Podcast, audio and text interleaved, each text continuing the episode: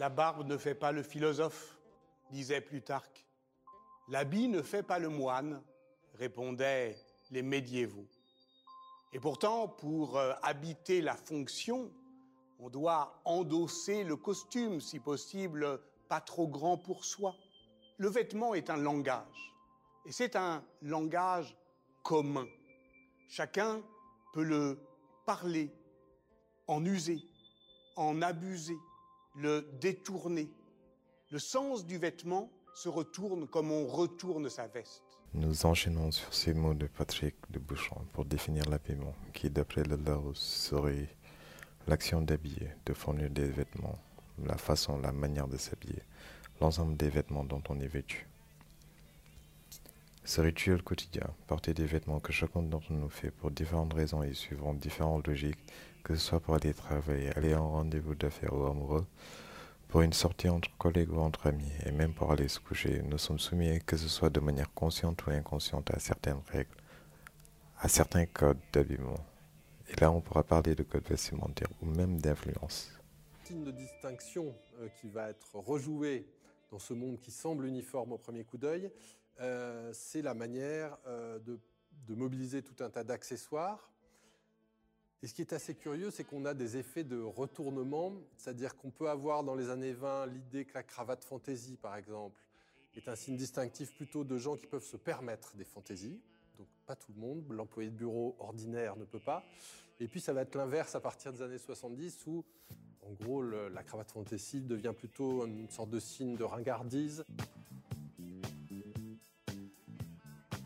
Et puis l'ultime distinction ces dernières années, euh, si on regarde du côté des grandes entreprises, euh, notamment aux États-Unis, c'est de plus porter de cravate. Mais il n'empêche que dans le même temps, et c'est ce qui est très frappant avec ce costume complet, on va euh, créer une nouvelle euh, catégorie sociale, les cols blancs. Donc on désigne une catégorie sociale par son vêtement pour désigner tout ce nouveau monde, alors qui monte tout doucement à partir du milieu du 19e siècle, et pour devenir euh, omniprésent au 20e siècle, c'est le monde de l'administration. Donc on va appeler ça au 19e siècle les ronds de cuir, c'est ce petit coussin en cuir sur lequel on s'assoit. Et il y a un ouvrage assez central dans cette notion, de Mills qui s'appelle White Collars euh, et qui est une enquête publiée en 1951 dédiée à la classe moyenne américaine et qu'on décrit donc par son vêtement. Euh, on fixe le terme de col blanc qui s'oppose au terme de col bleu, ceux qui travaillent de leurs mains, ceux qui portent la veste en général à même le corps. Et puis le col blanc, c'est justement celui qui maintient blanc son col parce qu'il ne travaille pas de ses mains. Ainsi, notre style vestimentaire révèle les classes d'âge, du genre, du groupe social. Il faut rappeler que le code vestimentaire n'est rien d'autre que l'ensemble des règles qui définissent la manière de s'habiller. Ces codes nous viennent le plus souvent des milieux professionnels pour s'intégrer en adéquation avec le poste occupé. Par exemple, le code vestimentaire d'une personne travaillant dans la finance impose un tailleur pour les femmes et un costume pour les hommes. Et ainsi de suite, suivant les métiers et les emplois. Pendant que l'homme moderne travaille en costume au bureau, son épouse reste en robe à la maison. À l'homme, le costard. À lui seul le dynamisme? Non. À l'âge du costume cravate, les femmes aussi travaillent. Les femmes font du sport et leur tenue s'adapte elles aussi. Dès la fin du 19e siècle, le tailleur londonien John Redfern fabrique pour la femme moderne une tenue inspirée du costume masculin. Veste et jupe assorties en drap, le costume tailleur est né.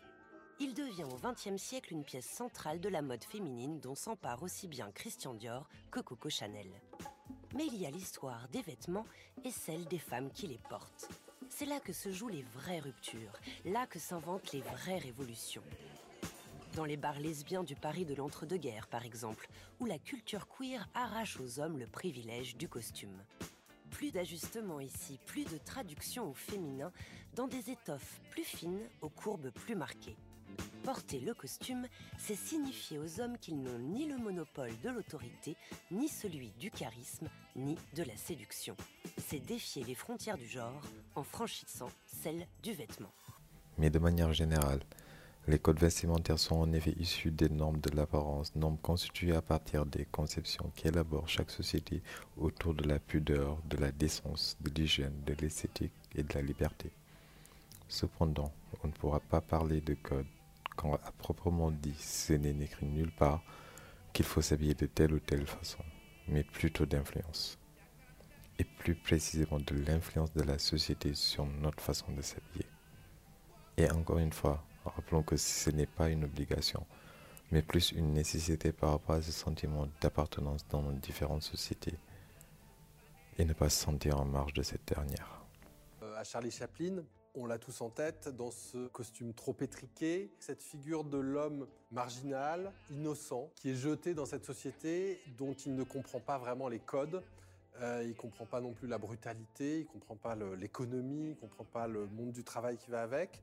Euh, et donc il y a la figure de Chaplin, mais il y a aussi évidemment, euh, par exemple, la figure de Tati, avec ce costume trop court, ce corps trop grand et engoncé et ces figures vont juste simplement par leur innocence et par leur incapacité à habiter leur costume vont manifester leur incapacité à habiter ce nouveau monde qui violente les corps et donc ça va être une manière aussi de critiquer euh, la société.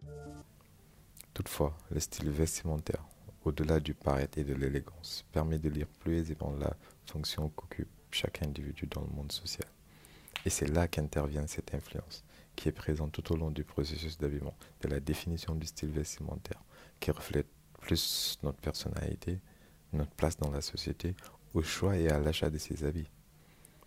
Ainsi, nous serons guidés par nos valeurs, nos croyances religieuses, nos cultures, nos traditions dans notre habillement, et de manière plus globale par la société dans laquelle nous sommes.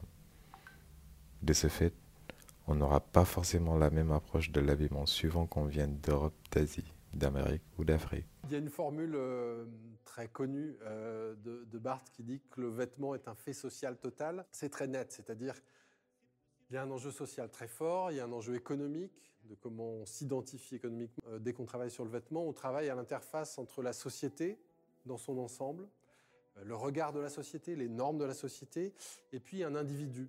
un individu au plus près de son intimité, puisque le vêtement dur de faire plus intime, en termes en tout cas euh, corporels.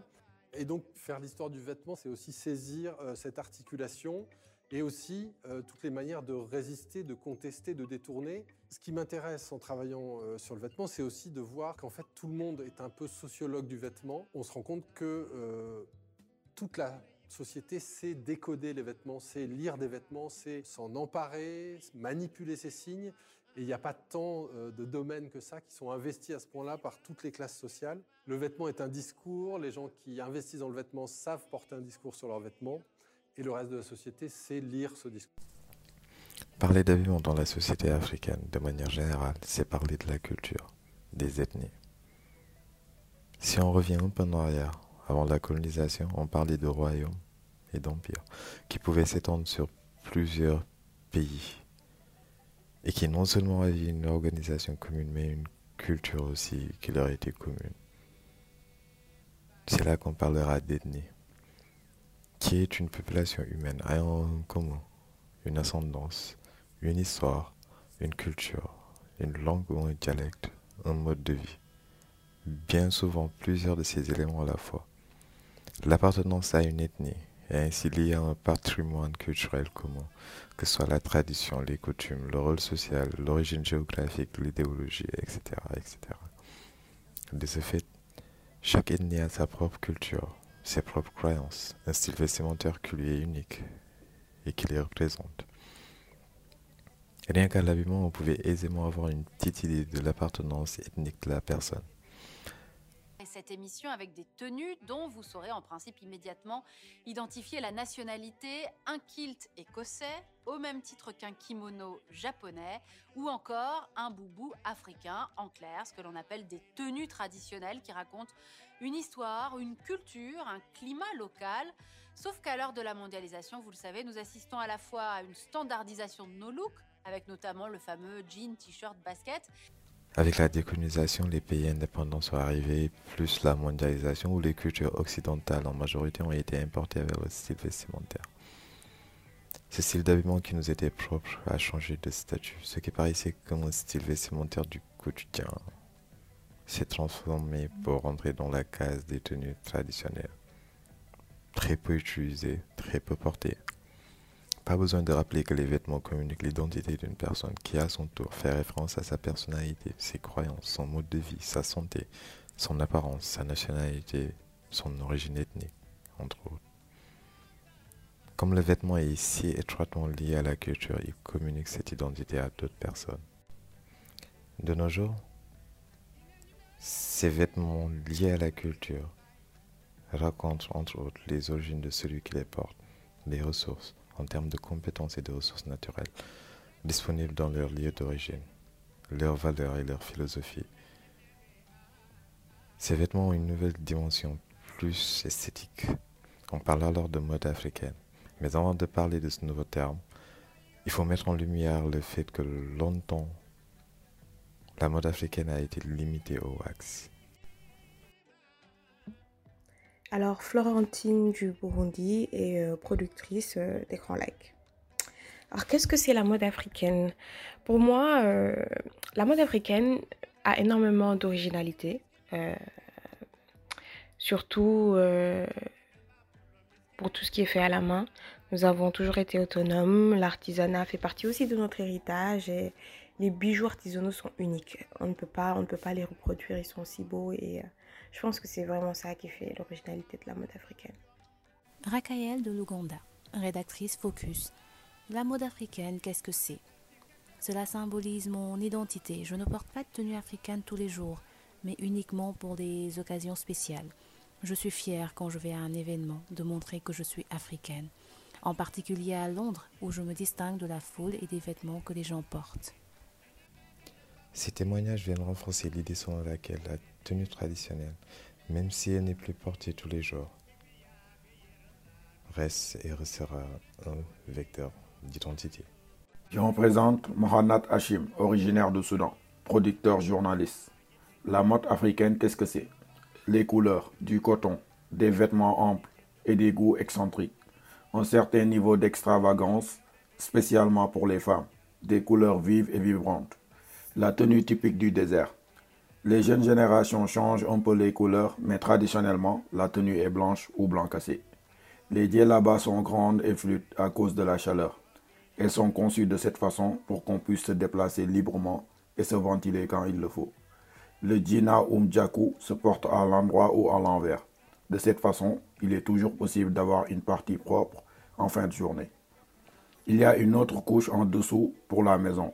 C'est l'aragui. On peut s'envelopper dans le turban pour dormir, mais il peut également être utilisé comme un linceul. Le tout mesure généralement environ 2,5 m à 3 m de long. Le malfaha ou châle sert à se protéger le visage lorsqu'il y a du vent ou une tempête de sable. Nous commençons cette partie donc par les propos de Mohamed Hachim, qui illustrent bien l'évolution des tenues traditionnelles, mais est-ce qu'elles étaient en dehors de ce sentiment d'appartenance? En effet, ces habits étaient pensés de telle sorte à être fonctionnels dans la mesure où les gens n'avaient pas ce luxe de pouvoir se changer tout le temps. Mais revenons un peu en arrière. L'histoire du vêtement sur le continent en général est difficile à retracer, car il existe très peu de documentation écrite sur le passé. Cependant, certaines informations peuvent être recueillies à partir de l'art, comme les sculptures et les arts du spectacle. Les vêtements traditionnels disponibles aujourd'hui et l'histoire orale transmise de génération en génération. En Afrique, la façon dont on s'habille indique à quelle tribu ou clan on appartient, son sexe, son statut matrimonial et social, et son âge. Les origines précises de la production de vêtements en Afrique sont perdues dans l'histoire. Mais les découvertes archéologiques indiquent certains des premiers sites. Les dessins de métiers à tisser retrouvés dans les tombeaux de l'Égypte ancienne datent au moins 2000 ans avant Jésus-Christ. Les archéologues ont trouvé des restes de linge dans l'Égypte ancienne, ainsi que des coupons d'étoffes de coton datant du 5e siècle à Méroé. On estime en effet que l'histoire du vêtement textile commence ici, au Proche-Orient ancien, aux confins des actuelles Turquie, Iran et Irak, quelques 9000 ans avant Jésus-Christ. Les habitants de cette région ont développé l'agriculture et l'élevage, et à partir des poils de leurs moutons et de leurs chèvres, ils ont l'idée de faire des fils. C'est la naissance de la laine. Une fois tissée en bande, elle va permettre de découper des morceaux d'étoffe résistants et souples qui sont cousus pour former des vêtements. La laine n'est pas la seule fibre utilisée par l'homme. Dans des régions plus chaudes, comme l'actuelle Égypte, on tisse une fibre végétale tirée du lin à partir de 3000 ans avant Jésus-Christ. L'Afrique de l'Ouest est une terre textile. Le vêtement tissé en coton y circulé et s'y diffuse depuis le 8e siècle. Au XIe siècle, le port du vêtement tissé y est généralisé. Les morceaux de fibres tissées qui remontent au IXe siècle de notre ère ont été découverts au Nigeria et un chiffon en coton tissé datant du XIe siècle a été retrouvé au Mali. Des preuves de l'utilisation de métiers à tisser en Mauritanie remontent aussi au XIe siècle. Les traditions de production de vêtements et de conception de tissus à base d'écorce d'arbres et, dans la plupart des régions d'Afrique, antérieures au développement des textiles tissés. De nos jours, ces vêtements sont rarement portés, mais certaines sociétés les utilisent comme costumes de cérémonie. Le Ganda d'Ouganda, par exemple, fabrique des tissus à partir de l'écorce interne de figuier, qui est portée lors de danses rituelles et autres occasions où les ancêtres sont honorés. Les vêtements anciens d'Afrique étaient également faits à partir de peaux d'animaux traités, de fourrures et de plumes. Beaucoup de sociétés africaines revêtent des habits tissés localement. En Afrique du Nord et au Sahel, les femmes tissées portent également de la laine de chameau et de mouton. Les autres sources de fibres comprennent la pomme de raffia en Afrique centrale et en Afrique de l'Ouest, le jute et le lin en Afrique de l'Ouest et à Madagascar, et la soie au Nigeria, à Madagascar aussi, et en Afrique orientale. Toutes ces fibres peuvent être teintes à l'aide de légumes et de colorants minéraux. Les deux principaux types de métiers à tisser en Afrique sont le métier double lisse utilisé pour d'étroites bandes de tissu et le métier basse lisse utilisé pour des pièces plus larges. Les bandes étroites sont généralement cousues ensemble, puis coupées en modèles de vêtements. Bien que les tisseurs africains produisent une grande variété de motifs, tissus colorés, ils affectionnent aussi des tissus à toile. Ces derniers peuvent être utilisés tels quels pour un usage quotidien à la maison où ils peuvent être décorés. Les techniques de décoration de tissus les plus communes incluent l'appliqué, le cousu contrasté, la broderie avec des fils de couleurs vives et la teinture. La production de vêtements et de commerce de textiles a une longue histoire dans certaines parties de l'Afrique. En Tunisie, les tisserands et teinturiers s'organisaient dès le Xe siècle en association afin de protéger leurs entreprises.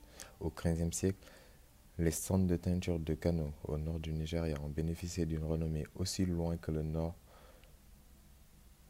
de la côte méditerranéenne. À Kano, comme dans de nombreux autres centres de production textile précoloniale, commerciale, l'élite politique de la ville était la principale clientèle des tissants et teinturiers. En outre, les royautés favorisaient le développement de tissus spéciaux de luxe. La cour du roi Ndoya, par exemple, des Bomouk dans l'actuel Cameroun,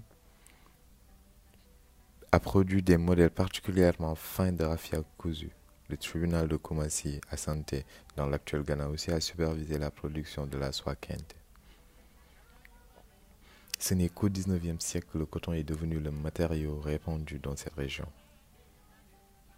Ce matériau a été introduit par les commerçants et les colonisateurs, et il s'est avéré mieux adapté au climat tropical et chaud de l'Afrique de l'Ouest. Le commerce ainsi que la colonisation, les missions religieuses et l'immigration ont agi comme catalyseurs d'échanges culturels entre Arabes, Indiens et Européens. En tant que tel, l'Afrique voit beaucoup de ses influences dans leur propre culture. Les vêtements, il faut le rappeler, sont un bon exemple pour démontrer ces influences culturelles. Le kintenge, également connu sous le nom de tissu imprimé wax africain, est un type de tissu courant utilisé pour les vêtements en Afrique occidentale et orientale. Le Kenya, l'Ouganda, la Tanzanie et même le Soudan sont quelques-uns des pays de l'Afrique de l'Est qui utilisent quotidiennement le kintenge. Un autre facteur qui influence les vêtements culturels est la religion. Le christianisme, l'islam et les religions animistes locales sont les religions les plus courantes pratiquées dans cette région. Et le niveau de modestie requis dans la tenue vestimentaire dépend de la religion. De plus, les cultures de chaque tribu ont également un impact sur le type de vêtements portés. Chaque tribu a sa propre façon de s'habiller et par conséquent, il n'y a pas une seule tenue qui puisse être déclarée le costume national de l'un des pays. Cependant, certains vêtements sont distincts d'un pays à un autre. Un exemple serait le kanzu, qui traditionnellement partait par des Swahili musulmans, est devenu aujourd'hui le costume national de la Tanzanie, suggérant que d'autres cultures l'ont également adopté dans leur pays. Un kanzu, c'est une robe blanche, longue au sol avec des manches longues, semblable au tobé du Moyen-Orient. Il se porte soit avec une veste de costume de style occidental, soit avec une cape ample à manches longues, connue sous le nom de biche. Un chapeau cylindrique brodé avec un sommeil plat, appelé kofia, complète la tenue. Ce chapeau a des centaines de petits trous, faits pour permettre la circulation de l'air. Dans le monde d'aujourd'hui, les vêtements de style occidental reçoivent plus de tension et sont appropriés par des personnes du monde entier. À tel point que les gens préfèrent désormais porter ces vêtements plutôt que leurs vêtements traditionnels. Tout d'abord, les vêtements occidentaux sont extrêmement médiatisés, c'est partout. Dans les divertissements, les médias sociaux, les publicités, etc. Par conséquent, naturellement, les téléspectateurs croiraient qu'il s'agit du seul type de vêtements socialement appropriés disponible à porter. Les vêtements occidentaux sont souvent associés à la modernité, car ils ont atteint des endroits qui abriteraient des civilisations anciennes beaucoup plus tard, soit par le commerce, soit par la colonisation. De plus, les pays occidentaux sont également perçus comme plus développés, donc pour les cultures plus traditionnelles ou orientales, adopter leurs coutumes et leur sens vestimentaire instille le sentiment de faire un pas vers la modernisation. À ce titre, de nombreuses personnes suivent régulièrement les tendances en Occident et tentent de se les approprier. Plus récemment, les créateurs de mode ont commencé à fusionner des éléments vestimentaires occidentaux et traditionnels pour créer de nouveaux modèles et préserver les robes culturelles. Ainsi, ces vêtements contemporains ont une touche de tradition, gardant le porteur connecté à sa culture. Ceci est réalisé grâce aux efforts et la créativité des designers locaux qui créent des robes de fusion qui sont plus fonctionnelles dans le style de vie urbain mais expriment également l'identité culturelle.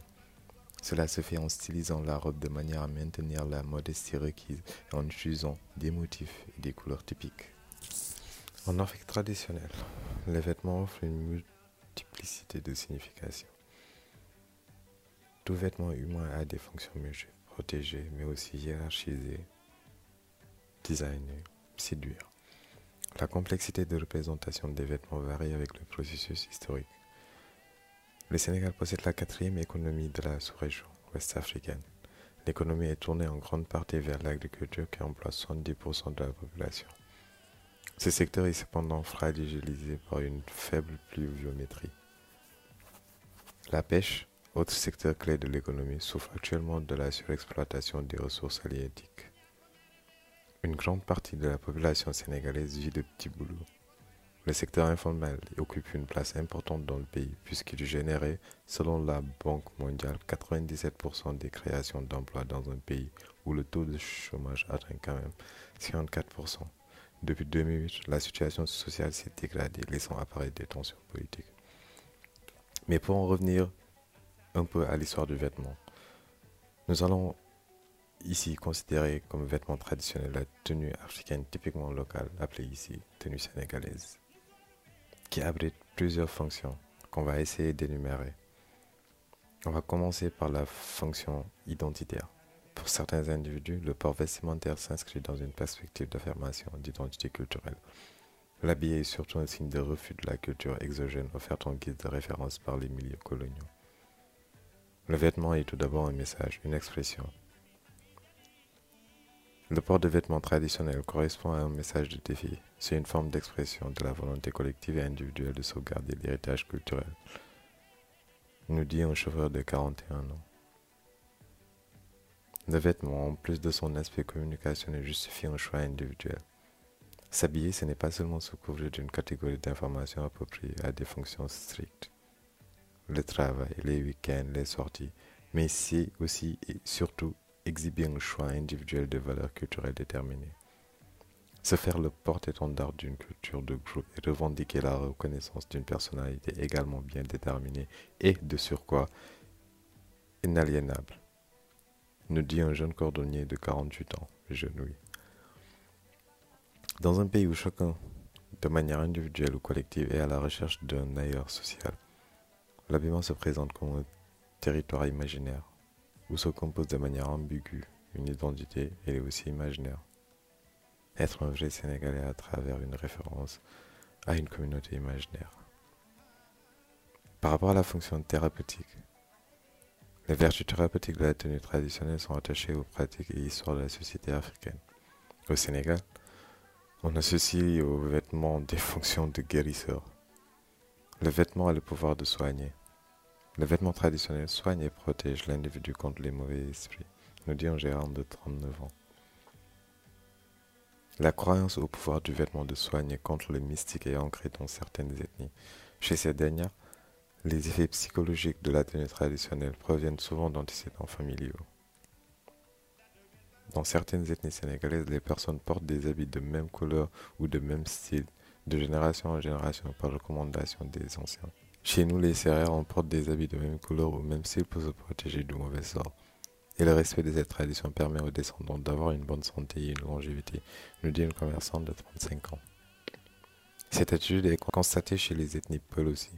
Ce comportement vestimentaire est adopté suite à des événements malheureux qui ont conduit à une disparition successive des membres de la famille. Les ancêtres recommandent de porter un certain type d'habit traditionnel qui les protège du mal et d'une disparition subite. Généralement, chez les femmes mariées, le port d'une tenue traditionnelle est indiqué et il devient obligatoire chez les femmes enceintes. Pour la femme sénégalaise, la tenue traditionnelle descente qui couvre le nombril de la femme protège contre les avortements spontanés car dans certaines ethnies, le nombre de la femme enceinte ne doit pas être exposé au regard de certains individus au pouvoir maléfique, nous dit une ménagère de 49 ans. Cette croyance ancrée dans les modes de vie est très forte.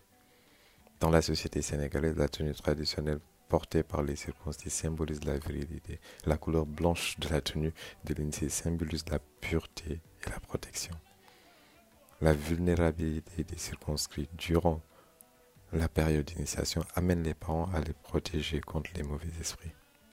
La tenue du circoncis a un pouvoir de protection, car du côté gauche de l'habit blanc du circoncis est attaché un bout de son sexe, le prépuce qui a été coupé lors de la circoncision, nous dit un jeune étudiant de 29 ans. Enfin, le vêtement protège le nouveau marié contre le mauvais sort. Nous avons aussi une fonction hiérarchique.